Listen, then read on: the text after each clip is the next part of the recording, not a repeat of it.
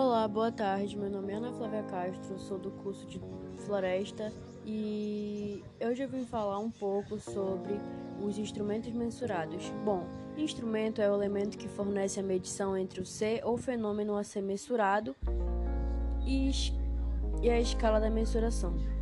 Nas medidas de comprimento, podemos utilizar instrumentos diversos, como a régua, o metro zigue-zague de marceneiro, a trena e que já trazem escritas a escala métrica decimal e às vezes a escala métrica inglesa no verso.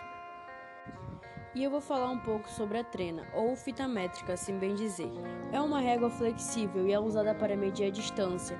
Pode ser feita por uma fita de pano, plástico, fibra de vidro ou de metal, com marcações lineares. É uma ferramenta comum de medição.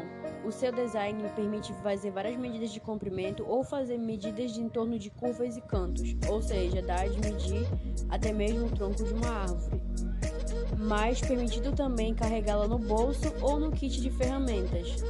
Hoje ela está muito presente no dia a dia, aparecendo na forma de chaveiros ou em miniaturas. Pesquisadores usam fitas de medida de mais de 100 metros de comprimento. Uma das coisas que são curiosas e que com certeza é bastante importante abordar é que o primeiro registro de pessoas usando um dispositivo de medição foi pelos romanos, usando tiras de couro marcadas e que isso era uma régua comum, mais do que uma fita métrica, mas era algo semelhante. Em 6 de dezembro de 1864, a patente 45,332 foi emitida para William Banks, de West Merritt, Connecticut. A régua de William foi a primeira tentativa nos Estados Unidos de fazer uma fita métrica retrátil por mola de bolso. A fita poderia parar em qualquer ponto e ser mantida pelo mecanismo. A fita poderia ser retraída para o case deslizando um bolso ao lado do case, o que então permite a mola puxar a fita de volta para o case.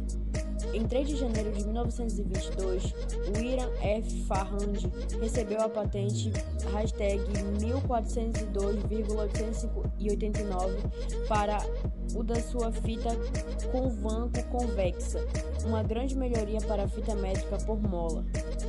Entre 1922 e dezembro de 1926, Farrand testou com a ajuda de T. Hipólito Companhia em Cainta Autoplex e Lafayette e William Wedgwood começaram a produzir a fita métrica em massa.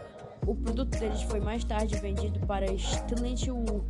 Foi a fita vanco convexo, que passou a ser o padrão para a maioria das trenas de bolso de hoje em dia. A primeira patente para uma trena longa nos Estados Unidos foi a patente emitida em 10 de julho de 1860 por William e produzido por George, em Nova York. Essa fita não tinha muitas marcações, só se media a distância entre o começo e o fim da trena. O comprimento medido era marcado no case ou na manivela. A trena também pode ser muito útil tanto na medição da altura quanto da largura de uma árvore.